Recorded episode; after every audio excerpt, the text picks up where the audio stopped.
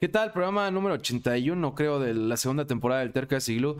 Estamos en el penúltimo capítulo de esta temporada, ya, ya va a acabar, fue una temporada larga, pero ha sido muy chida. Y pues bueno, hoy traemos otro invitado que también tenía ganas de traer, que de hecho, pues ahí andábamos ya platicando un poco de, de distintas cosas que seguramente saldrán a lo largo de la entrevista. Y bueno, antes que nada quiero presentar y agradecerle nuevamente por tomarse el tiempo de tener la entrevista a Eduardo Lujano, filmmaker en Furious Gaming. Bienvenido, Eduardo. Hola, muchas gracias por tenerme acá y por la invitación. No, gracias a ti. Eh, seguramente habrá bastantes temas que, platicar. Y pues bueno, antes que nada, eh, dando la introducción a cualquier persona que sea la primera vez que ve el Tercast. El Tercast se llama así porque se trata de tener gente terca, terca en el sentido de que persiguen su pasión. Y bueno, eso vamos a ir platicando un poco, vamos a ir viendo qué tan terco es Lujano, vamos a ir conociendo lo que lo apasiona. Y bueno, ya, ya irán definiendo cada quien justo si consideran que es una persona terca o no. Y bueno, Eduardo, lo primero que quiero preguntarte, evidentemente, es cuál es tu pasión más grande, ¿no? Porque eh, a lo largo de la temporada justo se ha visto que obviamente como es esperarse todos tenemos distintas pasiones, no solo una, pero sí por lo regular hay una central, ¿no? Que muchas veces incluso eh, domina las decisiones que tomamos. Y bueno, basado en, lo, en, en, la investigación que hice de ti, en lo que hemos visto de ti en redes sociales, pues no sé, ¿no? Uno podría decir tal vez es la fotografía, tal vez es la edición de video, la producción, tal vez son los esports como tal, tal vez es una pasión secreta que, que no vemos en tus redes sociales, no sé. Cuéntame cuál consideras tú que es tu pasión más grande. Eh, pues creo que justo va por ahí, lo primero que mencionaste es la fotografía. Okay. Yo la fotografía la descubrí en la prepa. Okay. Eh, de hecho, antes de eso yo quería estudiar física. Me acuerdo que entré a la prepa y dije, Ay, quiero ser físico, porque me gustaba bastante. Ok. Pero por unas amistades que tuve en la prepa, o sea, tomaban el taller de fotografía y me empecé a interesar bastante y de ahí jaló. Y eh, sí, o sea, como que realmente siempre me ha interesado bastante el, lado como creativo de las cosas, porque en la secundaria eh, una de las cosas o como de los sueños igual que perseguí en ese entonces, que con el tiempo igual se fue desvaneciendo, pero que sigue siendo un gran gusto es la música. Entonces, eh, como que de la música evoluciona un poco a, la fotografía, y de la fotografía ya eso es como a la producción de, de video, y se le sumaron los esports, porque los también fue algo que descubrí en la universidad y me terminaron apasionando un montón. Ok, ok. Me gustaba bastante. Antes de, continuar sobre justo la pasión actual, eh, ¿por qué no me cuentas eh, qué, te apasionaba de la música, no? ¿Cómo era esta pasión? ¿Qué hiciste para, para seguirla, no? Porque también, eh, incluso yo, yo soy muy apasionado de la música, algún tiempo hice periodismo musical, entre otras cosas, entonces, bueno, ¿por qué no me cuentas un poquito cómo, cómo surge la pasión por la música y en su momento cómo la fuiste, pues, desarrollando, ¿no? Y disfrutando. Ah, pues con la música, ahí sí, creo que no lo tengo tan claro, pero sé que es como lo que, algo que disfrutaba y me encantaba bastante, era, bueno, o sea, todavía lo sigo disfrutando, de hecho, es como, es que es, como difícil explicarlo porque es, es como una sensación, sentimiento, bueno, si, si ah. que igual te apasiona, es como, creo que lo podrías entender un poco, es como que escuchas una canción y te, y te provoca los sentimientos, ¿no? Se puedes como sentir el, el cómo te mueve desde adentro de la música. Ajá. es, tal vez es un poco cliché el, el, como, bueno, escuchas una canción triste o una canción como muy pesada y te dan ganas de, te dan, te dan como sentimientos encontrados o, si, si es muy pesado como que te dan ganas de agarrarte y ponerte a correr como loco, ah, pero al final de cuentas es algo que es algo que sí pasa, ¿no? Entonces, sí, claro. creo que es de la, en ese entonces era como lo que, eh, era una de las cosas que yo amaba de la música y para mí era como un, yo quiero poder, este, lograr transmitir, o sea, quiero poder hacer también sentir a la gente, eh, hacerla sentir, no hacerla sentir algo. Yo quiero, es lo que, en, ese entonces era con la música. Ajá. y de hecho, durante un tiempo, eh, sí llegué a, estudiar algunos instrumentos, llegué a estudiar la guitarra, un tiempo el, el, piano, pero como que, no sé, era, siento que igual, o sea, la música es aprender un lenguaje así como aprendes el español, aprendes el inglés, aprendiendo un lenguaje diferente. Fue un lenguaje que creo que nunca se me dio, porque como que había algo que, no, que, sentí que realmente como que nunca lo pude desarrollar del todo. Claro. Claro, pues digo, yo, yo te digo que yo ejercía periodismo musical y la mayoría de los que hicimos o, o hacen periodismo musical, justo siempre decimos que somos muy frustrados y en mi caso sí era cierto. Eh, aprovecho para hacer una pausa y saludar a Coprofilia que anda ahí en el chat y a cualquier persona que nos esté viendo. Les recuerdo, si llegan a tener alguna pregunta, pueden mandarla en vivo. Eh, si es pertinente, la leemos en el momento. Si no, igual la podemos leer en otro momento, pero siéntanse libres de participar. Y bueno, Eduardo, antes de, de preguntarte sobre tu pasión actual, nada más por curiosidad, ¿cuál, hoy en día, ¿cuál es tu canción favorita? Uh, hoy en día. O una de las favoritas, ¿eh? Porque digo, también sé que, que, la favorita favorita es una decisión muy fuerte como para tomar en un segundo. Va, evolucionando un poco. Sí, claro. Pero, a ver, la, de las últimas sería, creo que hay, hay una de, de MGMT del último disco que salió, pero no, no, me acuerdo cómo se llama. Creo que es When, When You Die, creo que, creo que sí se llama. Ok, ok. La escuché, me salió alguna vez en una lista, bueno, puse en radio una canción en Spotify y me salió. Dije, uh, esta canción es muy buena. O sea, me, me gustó demasiado y dije, la guardé y ya terminé escuchando el disco entero de, de MGMT que tenía ah. años sin escucharlos. Qué chingón, qué chingón. Y, y no sé, eh, la verdad es que yo, yo eh, me siento un poco culpable porque sí, como que te haya juzgado y pensé que te ibas a ir por algo de metal. Eh, te veo pinta como de alguien que escucha, ah. que escucha metal, que digo, de hecho, a mí también me pasaba que luego, hoy en día creo que ya no me veo tan así, pero antes siempre creían que yo escuchaba puro metal, cosa que sí hacía, pero escuchaba más cosas, ¿no? Entonces, no sé por qué pensé que me ibas a decir algo de Iron Maiden o algo así, pero pues ya. resultó que no en la secundaria creo que era cuando más llegué a escuchar metal, después en la prepa un poco de, de, hardcore, pero más comercial. Ajá. Pero no, o sea, igual eh, usualmente escucho de, todo. Mm, o sea, sí, igual es muy cliché, pero sí, sí, sí, es cierto. Sí, claro, te entiendo perfecto. de todo un poco. Sí, y es lo mejor, es lo mejor. MGNT es una buena banda. Y bueno, ahora sí, eh, yéndonos un poco más hacia, hacia lo que haces hoy en día, eh, me contabas, ¿no? Que después de la pasión por la música también hubo pasión por la física y después pasión por, por la fotografía. Eh, ¿Cómo influyen estas en, en, lo que estudias, no? Porque tengo entendido que estudiaste diseño y comunicación visual. ¿Por qué no me cuentas un poquito de, de, qué te lleva a decidir esto? Ah, pues, de hecho, de una forma muy rara, la física se, se llegó a combinar demasiado bien con la fotografía porque, o sea, yo entendí la forma de tomar fotografía a partir de, de la física. O sea, a mí, a mí me, de hecho me voló un poco la cabeza el, el saber el, el primero cómo, cómo, es que nosotros vemos, o sea, cómo desde la física, el cómo es que nosotros percibimos las cosas. Ajá. Y después eso lo, de alguna forma lo pude como transmitir al entender cómo funciona una cámara fotográfica. Ajá. Y me fui, me fui yendo por ahí. Ok. Y sí, o sea, eso fue, se fue como complementando durante, durante la, de la preparatoria y al final decidí estudiar, decidí, bueno, decidí estudiar la carrera de diseño y comunicación visual porque es como que la que tenía el, como la especialización, por así decirlo, de fotografía ah, en, la FAS, yo estoy en la, ahí en, en, la UNAM, entonces era como la que tenía y yo tenía el pase directo, dije, bueno, vamos para allá. Ok, ok. Y bueno, eh, cuando entras a estudiar esta carrera, entonces, ¿tu plan era dedicarte a la fotografía como tal? ¿Era ser fotógrafo. Sí. Ok. ¿Qué te decía la gente? Porque también eh, algo que, siempre le pregunto a los invitados es justo, ¿qué, ¿qué, opinaba la gente de ciertas decisiones que tomaron? Porque la terquedad eh, de perseguir tu pasión, creo yo que entre las muchas razones por las que hay que ser terco, eh, radica también en, que generalmente la gente, la justo lo decía con el invitado pasado, a la gente le gusta opinar y sea para bien o para mal, ¿no? Entonces, eh, pues cuando tomas una decisión tan fuerte como a qué te quieres dedicar, pues por lo regular van a opinar. ¿Qué te decía la gente de que, uno, de que estudiaras esto y dos, de que quisieras dedicarte a la fotografía, ¿no? ¿Qué, qué opinaba la gente que, te rodeaba, Lujano? Eh, pues como en el círculo cercano, o sea, como para lo que es mi familia. Ajá. Hasta eso, de hecho, mis papás siempre fueron como me apoyaron mucho.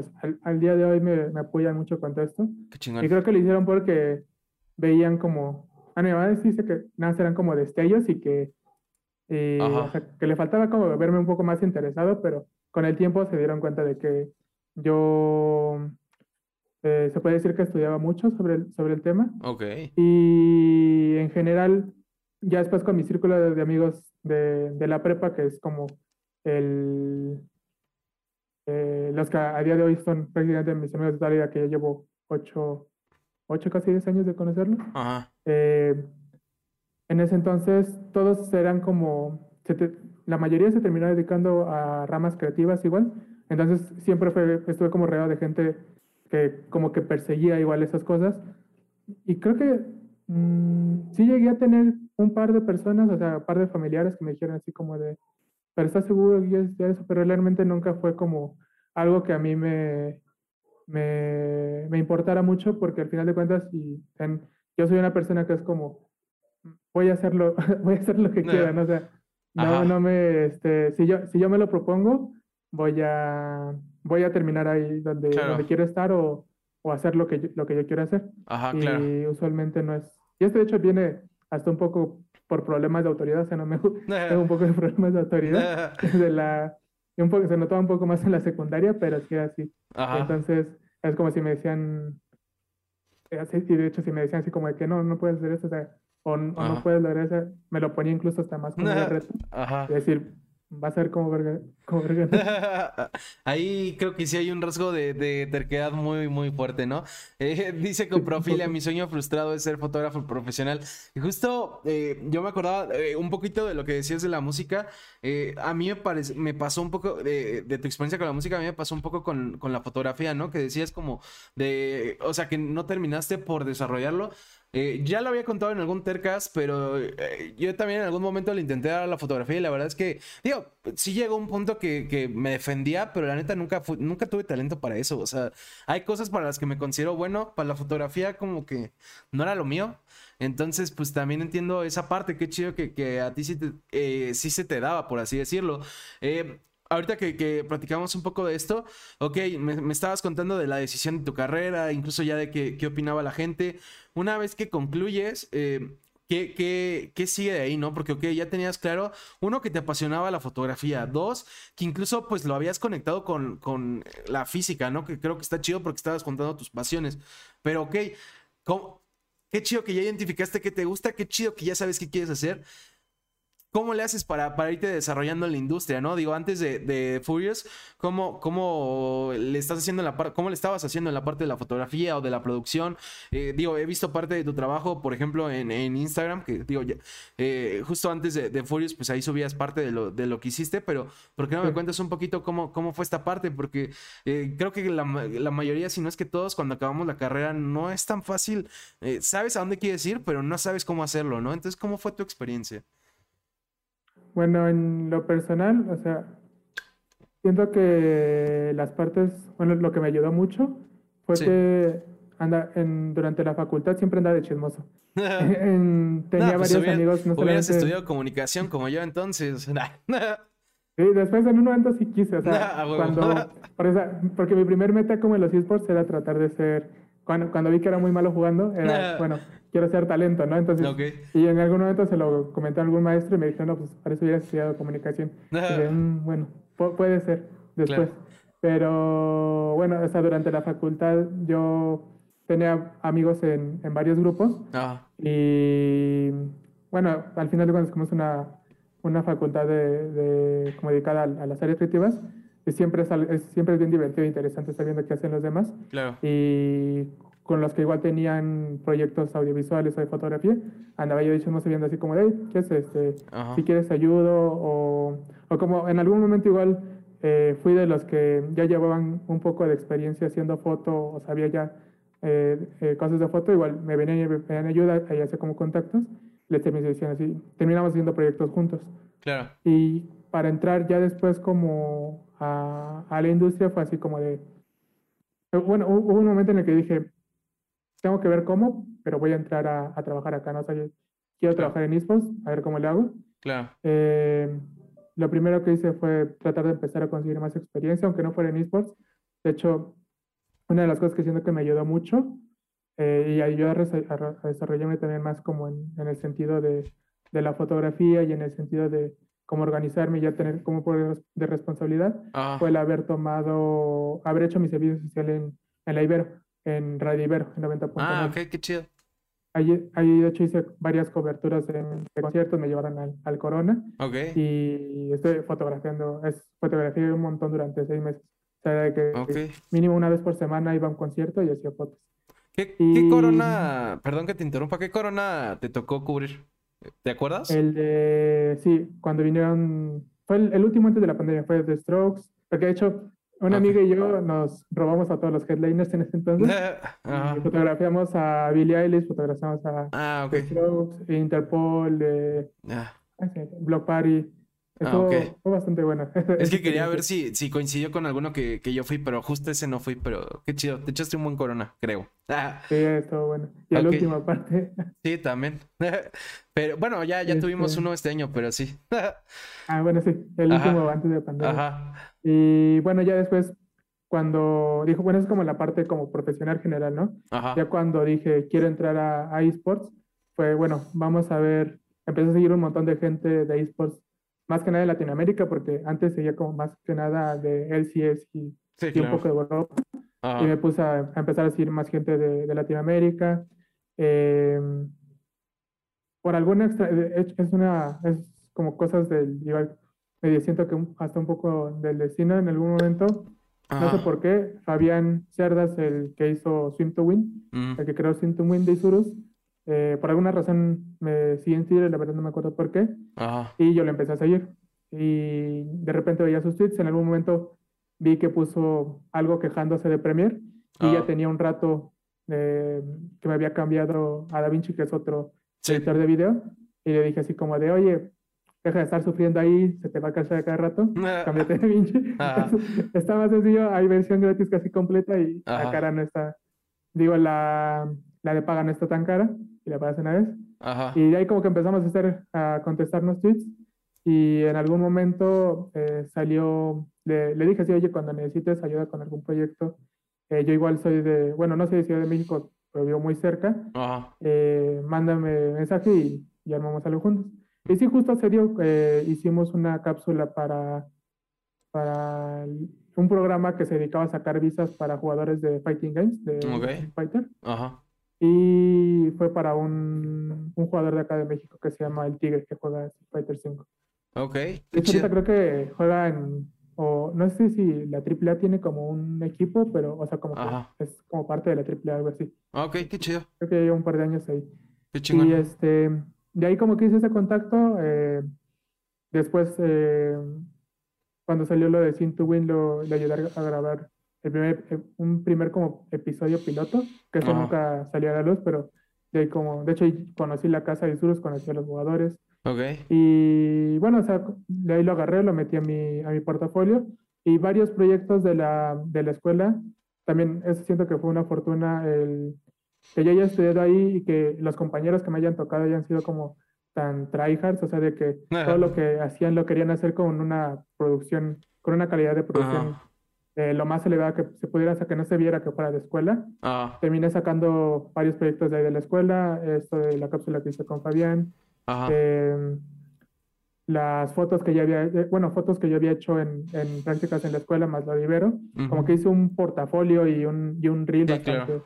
Yo diría que un poco sólido, para cuando se llegó, se dio la oportunidad de, de presentar el, bueno, cuando se abrió la, la vacante en Furious, fue como de, bueno, esto es lo que ya sé hacer, ya hice esto, esto, esto, esto, estuve en estos lugares y aparte porque justo en el, bueno, te comentaba hace rato, o sea, yo apliqué en el Ujú. 2020 para el, pues- para el puesto de, de editor de video, pero se vino la pandemia y se cayó todo. O sea, yo estaba estudiando en ese entonces mi diploma de titulación Ajá. y bueno, se cayó, yo seguí estudiando y justamente mm, durante este año aparte también eh, la Ibero decidió hacer una, una exposición con fotos de los, de los que habíamos hecho fotografías para ellos Ok. y se terminó poniendo hecho en una galería de arte. Hecha en mi, en mi, en mi CV, ahí dice, tengo fotos que, que estuvieron en una exposición. Ajá. Qué. Entonces, para el año que viene fue así como de, bueno, tengo todo esto, este es mi background, y yo siento que fue también algo que, que me ayudó bastante a,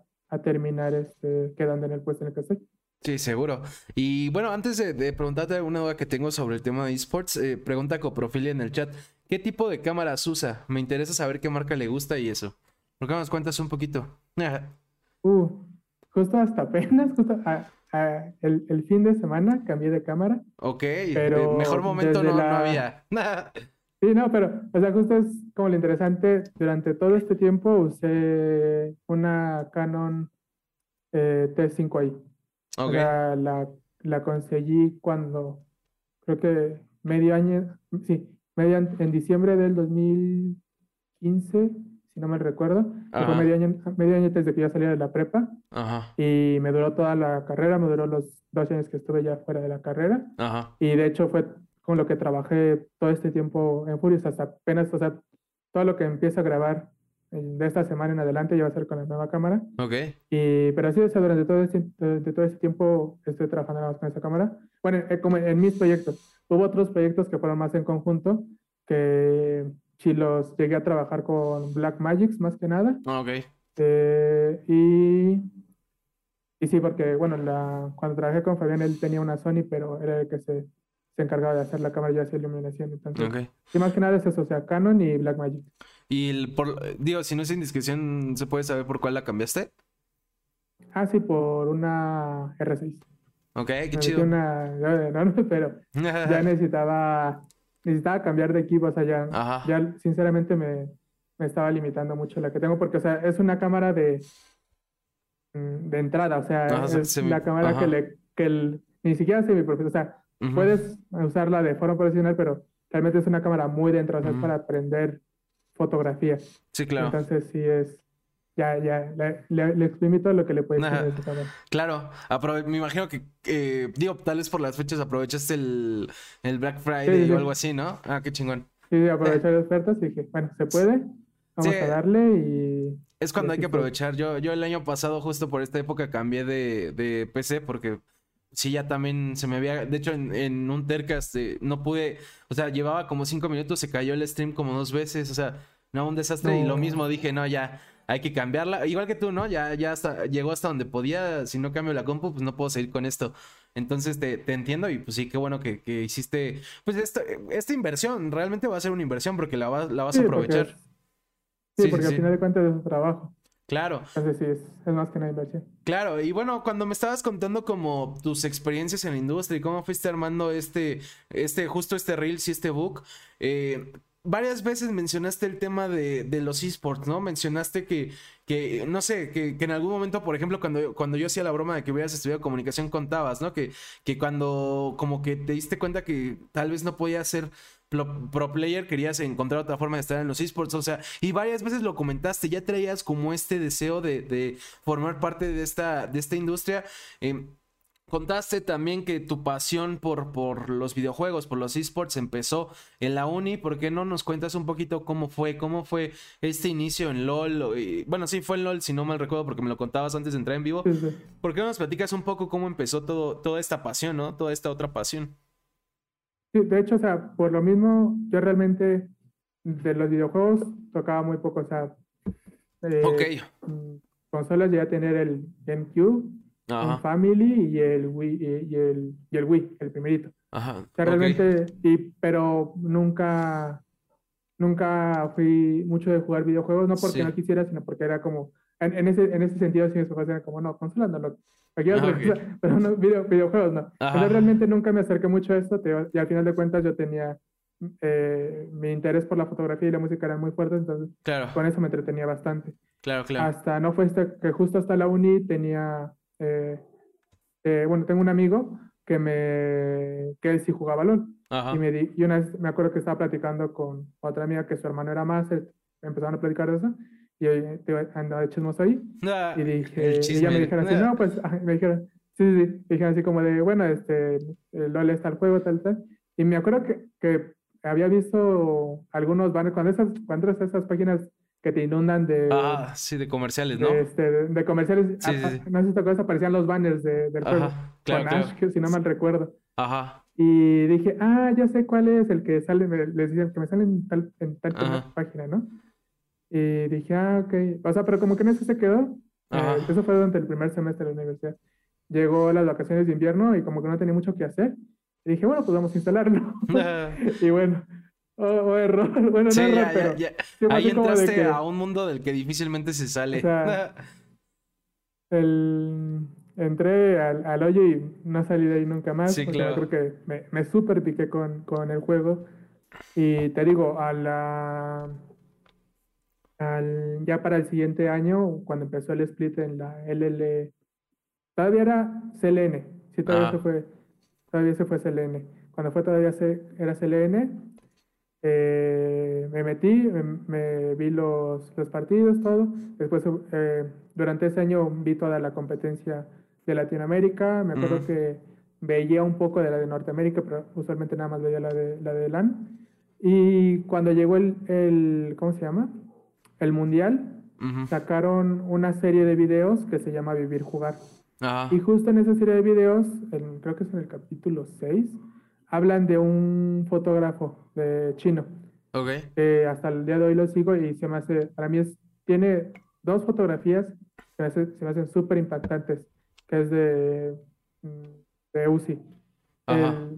una de hecho es de, creo que es del 2017, si no me recuerdo. Ah. ya tiene un par de años la fotografía, que es de la final de, del LPL.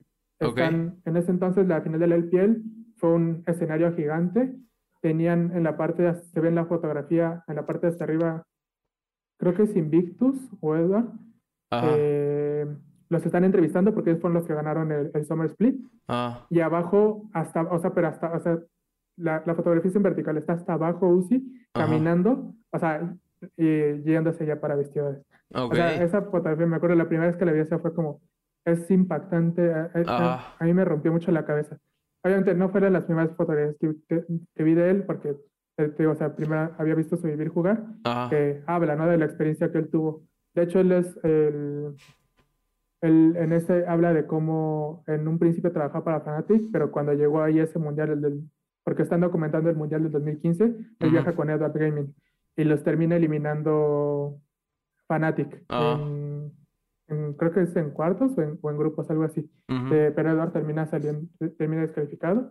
Y como que cuentan la historia de él. Y desde ahí fue como, o sea, como que junta, juntaba todo lo que quería, ¿no? O sea, eh, mi pasión por, por transmitir como sentimientos a la gente, en este caso ya no es a través de la música, sino a través de un producto audiovisual.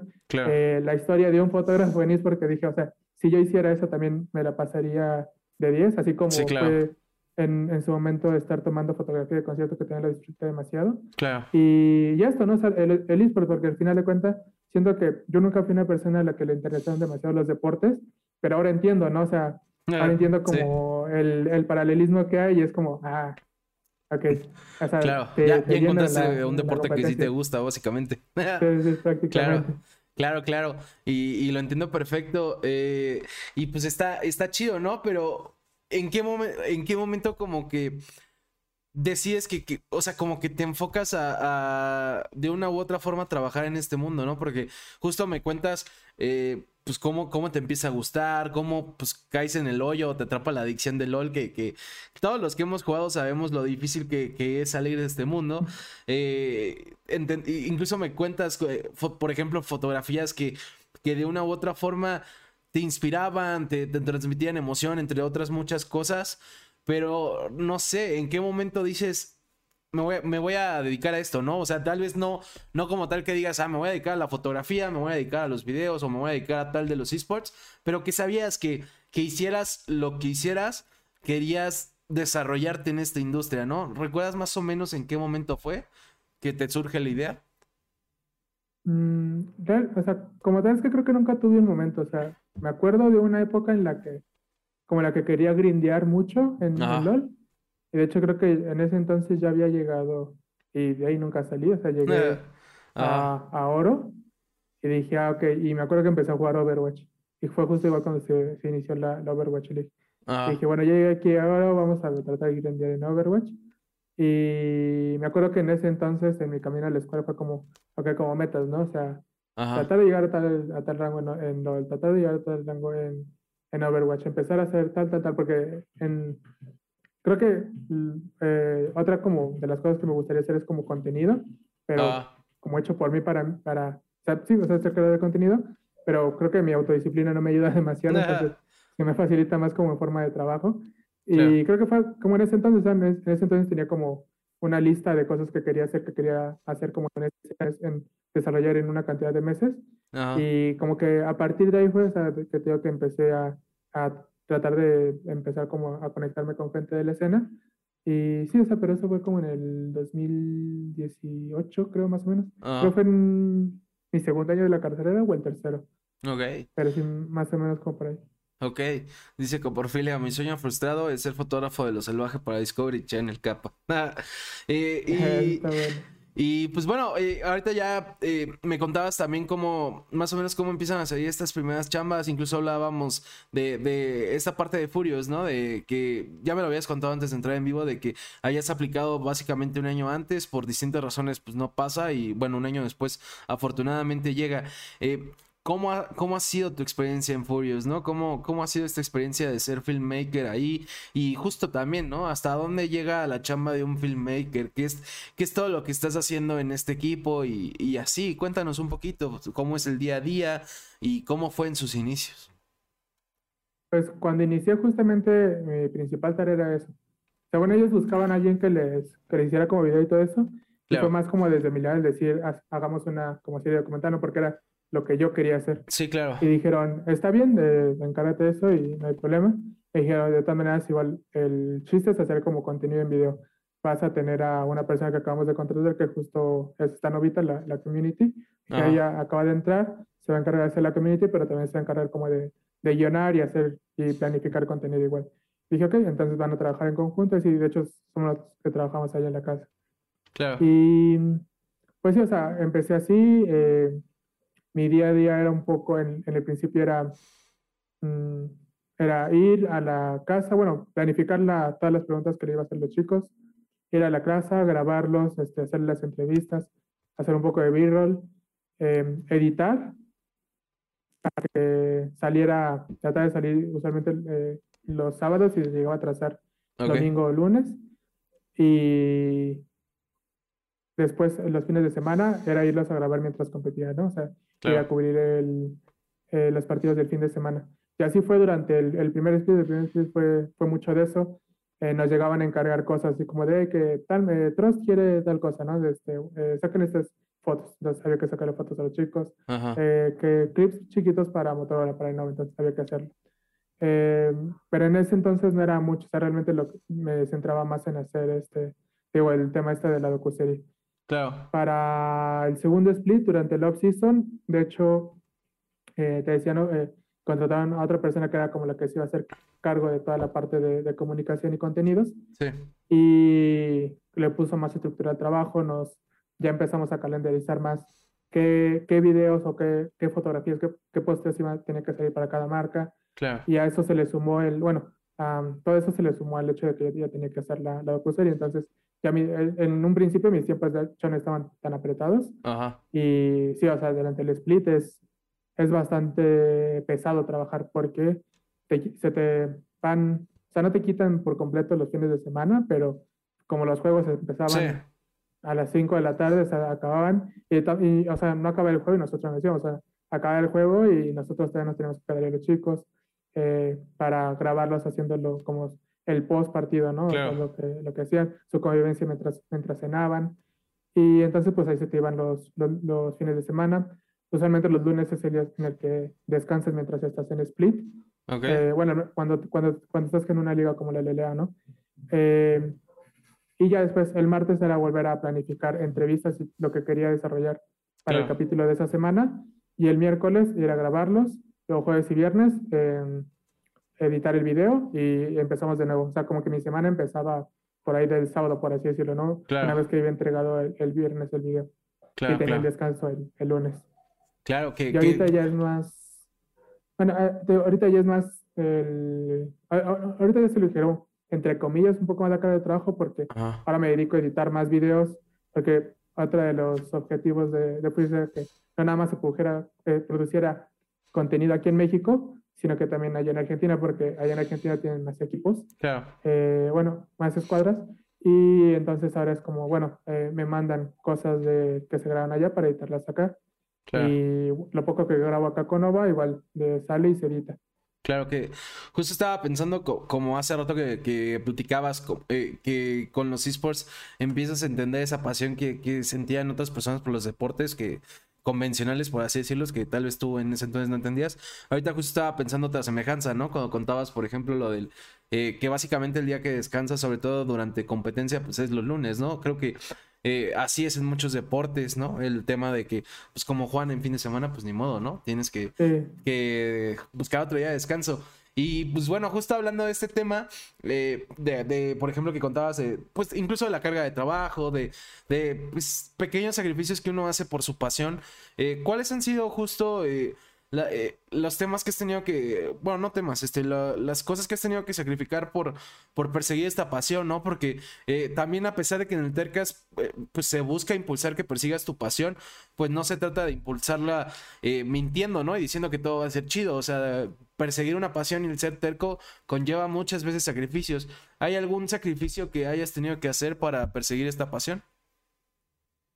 Mm, es que es raro porque yo siento que si no hubiéramos estado en pandemia, lo hubiera resentido más. Pero al no estar en pandemia, realmente es como, es más fácil como centrarte en tu trabajo porque igual no es como que puedas salir, ¿no? O sea, ahorita tal vez sí ya un poquito más, pero cuando empecé, y que es cuando yo siento que hubiera sentido como el golpe de, de ese cambio de, de, estilo, bueno, de ese cambio de estilo de vida de, pues, ser estudiante o que durante un tiempo no tuve trabajo ya me dedicaba a estar acá en mi casa, claro. Eh, a ya tener el trabajo y ocupar todo prácticamente seis días de, de los siete que tiene la semana, pero realmente no se sintió mucho, pero yo creo que de, de, haber sido así, o sea, realmente es como el, ya no ya no salir tanto con, con la gente con la, que, con la que usualmente salía. Claro. El, por ejemplo, te pierdes los fines de semana, que es cuando eh, usualmente estás con tu familia, sales con tus amigos.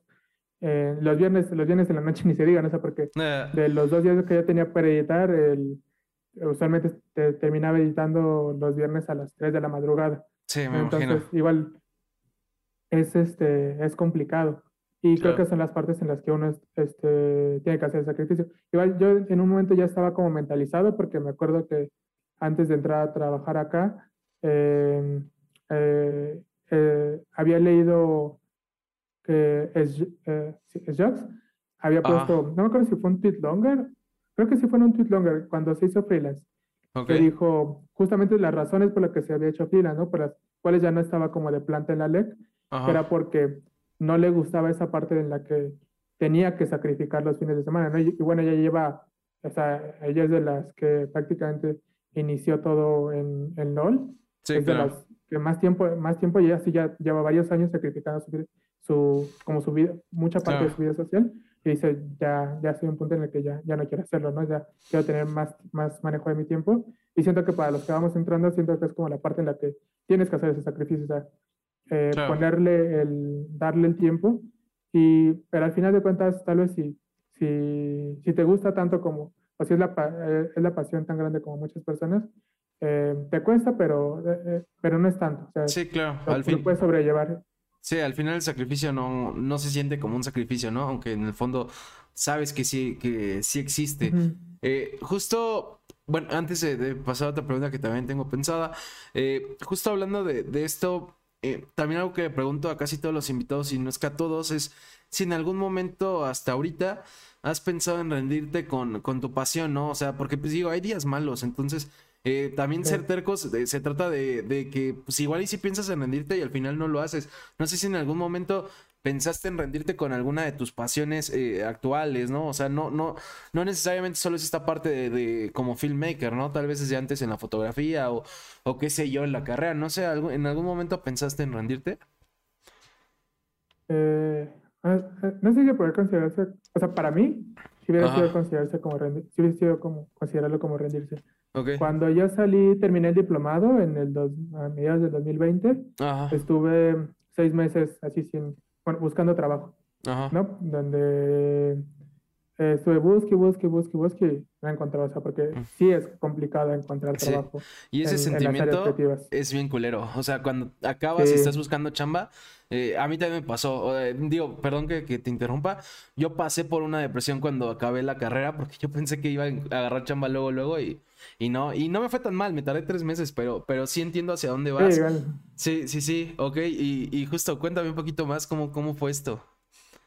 Sí, no, y bueno, yo en, en, lo personal lo sentía mucho porque desde la carrera yo tenía muchos amigos que, o sea, tengo un, un amigo al que a mediados, hasta el segundo año de la carrera, porque tuvo la fortuna de hacerle unas fotos a, no me acuerdo qué actor, y después hizo unas fotos de concierto de B7. Okay. las terminaron pasando por, por ventaneando, creo. Le gustó tanto al representante de B7 que lo llamó, lo contactó y se fue de gira con Enrique Iglesias y los chicos estos de CNCO. Órale. Eh, que es una boy band y se lo llevan así por todo el mundo. Entonces, yo tenía como de referente a este vato, tenía otros amigos que ya estaban igual. Ah. Eh, muchos que, o sea, porque igual es muy común que en, la carrera en personas porque encuentran trabajo. Sí, claro. Eh, y terminan yéndose y los ves, ¿no? Y dices, ah, no más, qué chido, ¿no? Ah. Y uno que pues sí terminó la carrera y entonces como estás ahí buscando trabajo. Y sí hubo un momento en el que yo lo que lo que ya quería era como tratar como de independizarme económicamente. Eh, entonces era como, bueno, pues ya lo que caiga, o sea, me acuerdo que tuve la, eh, tuve la, una entrevista para hacer fotografía de, producto para, bueno, de estas como agencias que se dedican a hacer pura fotografía de producto para venta en línea. Ajá. Y de hecho eso fue antes de entrar a la Ibero. Ajá. Fue así como de, ya, pues ya, su madre, ¿no? Pero mientras estuve ahí, mientras estuve esperando el, la entrevista, porque eh, veía cómo estaban trabajando todos, después hice la práctica y tuve la entrevista, de hecho, la entrevista la, hice, la entrevista la hice mal a propósito, porque me quiero trabajar acá. O sea, porque me dijeron, o sea, como, pero aparte, o sea, antes de, o sea, como que se, durante un tiempo como que tuve las pasiones como a la par y dije, la que caiga es buena. Y en un momento también sí, lo que yo quería, bueno, y también quiero hacerlo en, en, algún punto de mi vida, es como hacer como fotografía más este, fashion, o sea, fotografía más editorial, porque me gusta mucho esa fotografía.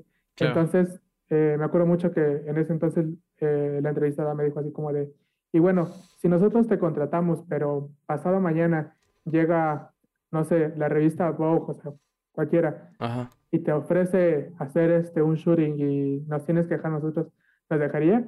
Y es cuando dije, o sea, es como, si contesto mal esta pregunta, obviamente no van a contratar. Ah. no, o sea, bueno, si, si contesto con la verdad, obviamente, bueno, de cierta forma no me van a contratar. La contesté con toda la verdad a propósito, porque dije, o sea, pues no, o sea, no te voy a mentir, o sea, yo sé que no me vas a contratar por esto, pero obviamente lo voy a tomar porque es como lo que, lo que yo quiero, es mi pasión. Claro, es que eh, está mal esa pregunta, ¿no? O sea, eh, bueno, no está mal la pregunta, pero está mal. No está mal, es para. pero, pero está mal justo eh, esa, esa verdad que dijiste, ¿no? De que pues sabemos probablemente hacia dónde va a ir la, la contratación, sí, dependiendo de lo que respondas. O sea, en realidad, pues, pues es ser honesto, ¿no? O sea, también, no sé, de repente es como, no sé, trabajas en una funeraria y vas a contratar al fotógrafo de la funeraria y le preguntas, ah, si te llegara la oferta de irte de gira con Enrique Iglesias y, y CNCO, ¿nos dejarías? Pues sí, güey, obviamente, ¿no? O sea, también, también no seas ojete, o sea, estás buscando a alguien que quiera sacrificar todo, pues no mames, o sea,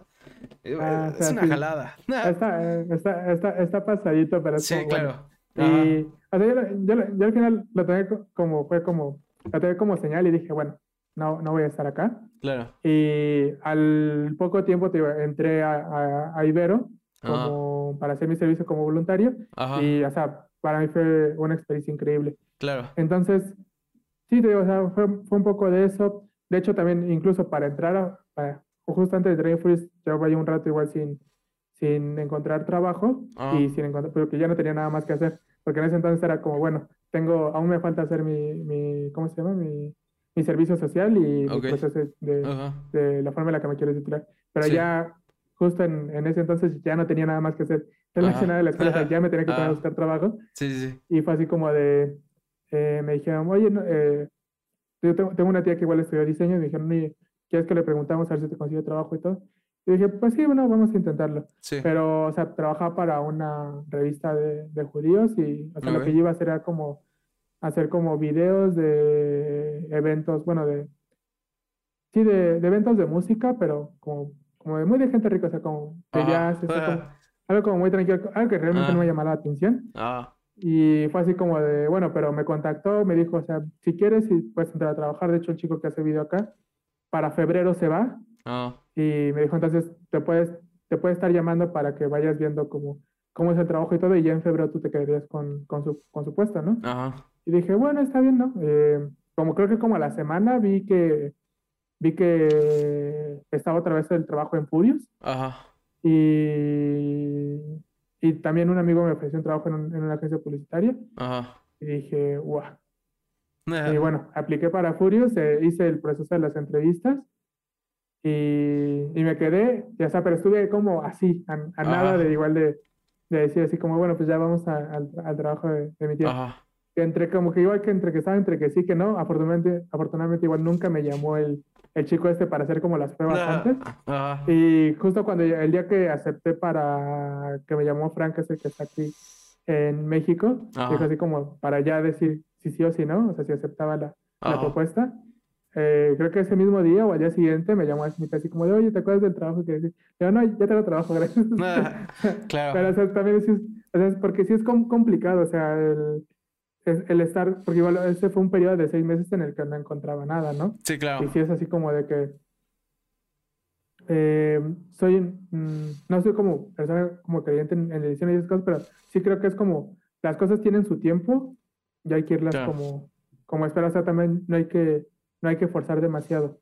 Claro. Entonces, si, si se dan las cosas, se van a dar y, al final de cuentas, o sea, lo de Purio tuve un año antes Ajá. y estuve así de entrar a, a otro lado pero se, se terminó dando, ¿no? Y, y, la neta que pues, estuvo, estuvo padre. Claro. Eh, algo que también quería saber, este, Eduardo, es ¿qué te gusta más? ¿La fotografía como tal?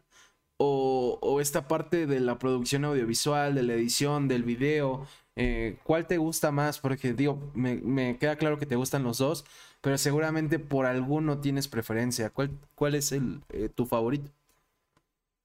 Creo que la foto. Ok. Porque la producción audiovisual, o sea, es padre y me gusta mucho.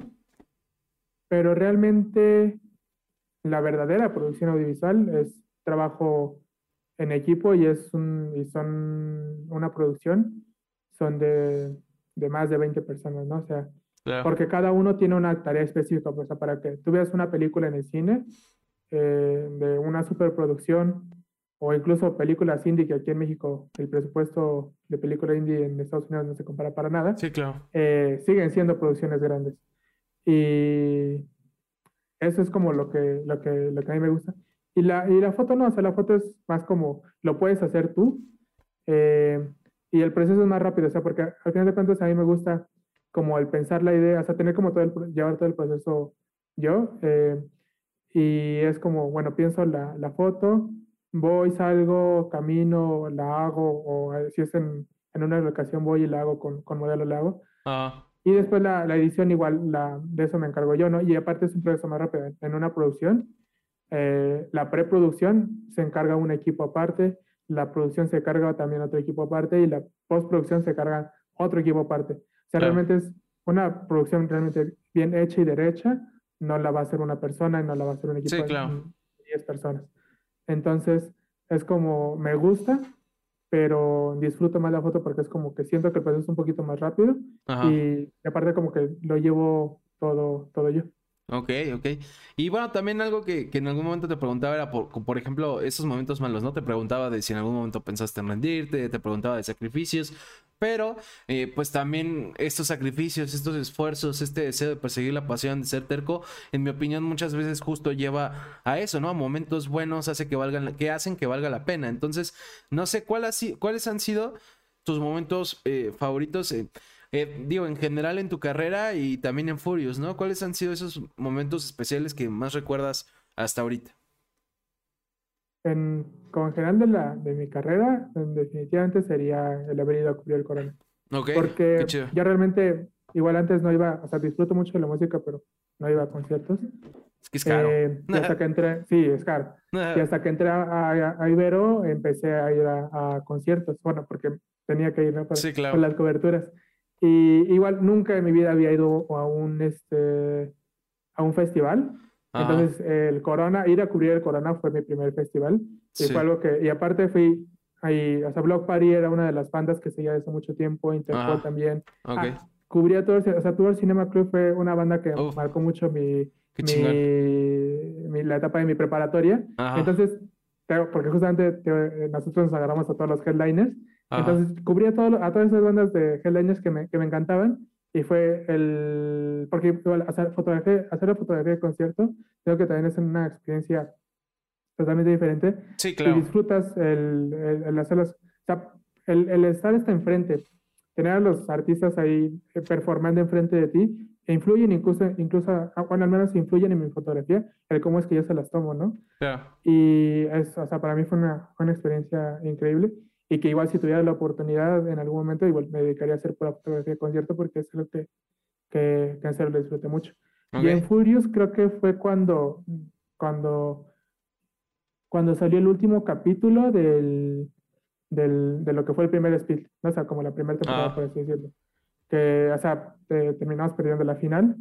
Y eh, la, entrevista, la entrevista que, que me dio Dai, o sea, ya lo, ya lo último, sus palabras finales, y como en conjunto todo lo que, todo lo que se le hizo video, eh, vi que a la gente le, le gustó mucho, ¿no? Y, vi que de hecho logré eh, hacerlo sentir lo que quería que, que hiciera, o sea, que se sintieran como destrozados, o sea, que, que, que, sintieran como empatía con, con, con, lo que se sufría en la casa, pero que las palabras de Dice fueran como ese, ese aliento reconfortante para, para los fans, para los chicos. Claro. Entonces, fue como ver que eso, eh, ver que lo que yo quería provocar en la gente terminando el resultado fue como, ok, por, por aquí es, ahora tengo que ver cómo seguirlo, tratar de, de, ver cómo replicarlo. Y igual siento que son como partes, cosas que, que son como medio complicadas de replicar, porque igual si todo fuera así, todo sería plano. O sea, sí, claro, no, no, no habría estos momentos especiales.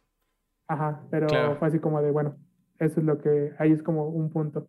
Claro, claro, claro. Y bueno, antes de pasar a las últimas dos preguntas que hago cada tercas, me quedé con algo que, que, dijiste también más o menos al inicio, que fue el, el tema de, de, esta interacción cuando, con, cuando estaban hablando de Premiere y que tú recomendaste eh, DaVinci Resource. Eh, justo ahorita tenía la duda, eh, ¿sigues editando con DaVinci? O sea, ¿no te gusta editar con Premiere? O sea, no es que no me guste. Pero, prefieres DaVinci. o sea, la interfaz de DaVinci me gusta mucho. Aparte, yo soy, como te o sea, la parte de, de, editar una foto, esa momento en la que tú editas como todo el color y todo eso. Ajá y que la, o sea, me gusta mucho hacerla, o sea, me pierdo, me puedo perder ahí horas. Me, he perdido horas editando fotos. Me imagino. Este, las herramientas de DaVinci son mejores para esa parte, en, la parte, en, en, la sección de video, ¿no? Ajá. Entonces, de, fue por eso que decidí usar DaVinci. Y digo, esa parte, la, la, la interfaz de DaVinci me gusta más, aunque sí hay algunas cosas que extraño de, de ¿cómo se llama? De Premiere. De, de Premiere, Ajá. pero que de alguna forma las compenso porque igual termino, aún todavía uso After Effects. Ah, Y como que ahí lo tengo nada más que de repente es un poquito un dolor de cabeza tener que andar sacando los clips de DaVinci, meterlos a After. Sí, me imagino. bueno, pero bueno, es como el, el, lo que me tengo que aguantar por, por querer seguir usando DaVinci. Claro. Que justo como, como lo que decías de la producción, de que en una verdadera producción es con mucha gente, pues es lo mismo, una verdadera edición es así, ¿no? O sea, en realidad una verdadera edición involucra más de tres programas, ¿no? Porque, por ejemplo, yo, yo edito todo en Premiere y me gusta, ¿no? Pero estoy consciente que, que lo correcto, si, si, o sea, si lo hiciera así súper cabrón, pues sería, eh, tendría que editar probablemente el audio en Pro Tools, el, tal vez una parte en Premiere, justo tendría que involucrar muchos programas, ¿no? Ahí depende... Eh, tu tiempo, depende de qué tanto te gusta, depende, eh, depende de muchos factores. ¿no? El deadline, sí. Claro, sí, sí, también. Eh, el deadline también es importantísimo. Y pues bueno, voy, voy, a pasar a las últimas dos preguntas este, de, de este Tercas y de cada Tercas, Eduardo. La primera es una pregunta corta. Creo saber qué vas a responder, pero voy a hacerla. Es, ¿te consideras una persona terca? Sí.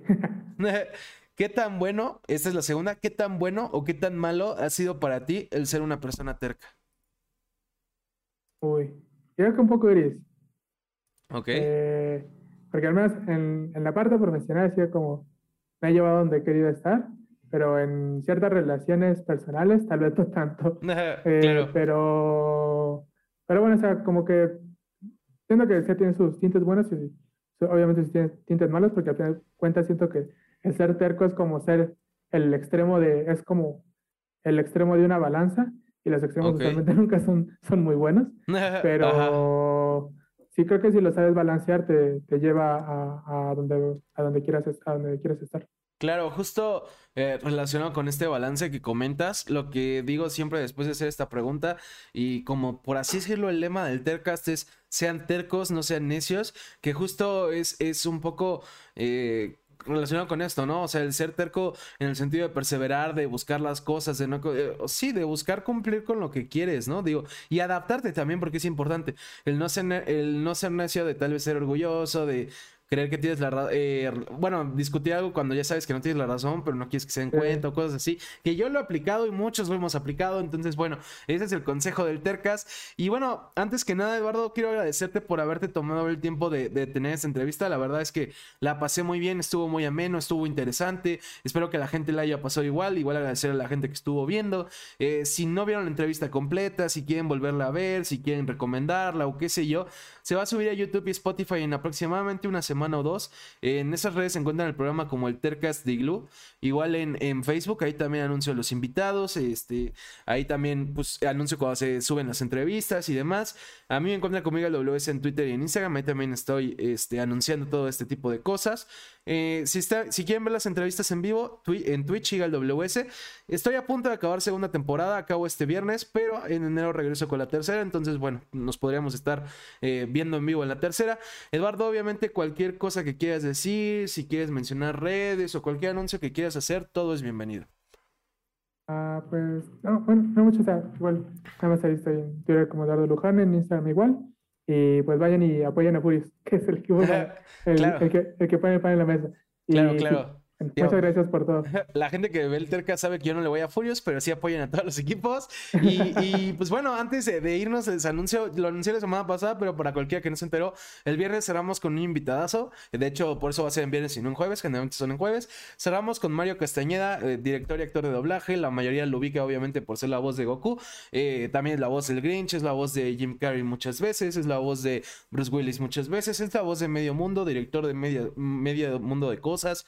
Eh, la verdad es que es una persona muy talentosa, entonces se va a poner eh, bastante buena. Espero verlos por aquí. Dice Coprofilia, nos vemos, Eduardo. Si te sobra la Canon, dámela. Ah, este, y, pues bueno, los voy a mandar con el Catrín, que fue un invitado que también tuvimos aquí. Creo que anda streameando algo de Halo. Y bueno, uno, me lo saludan. Y dos, pues nos vemos el próximo viernes a las 9 horas México. Eh, y pues chido, si están viendo la entrevista en YouTube, suscríbanse. se vienen más cosas. Hasta la próxima. Bye. Suscríbanse, gente. Apoyen.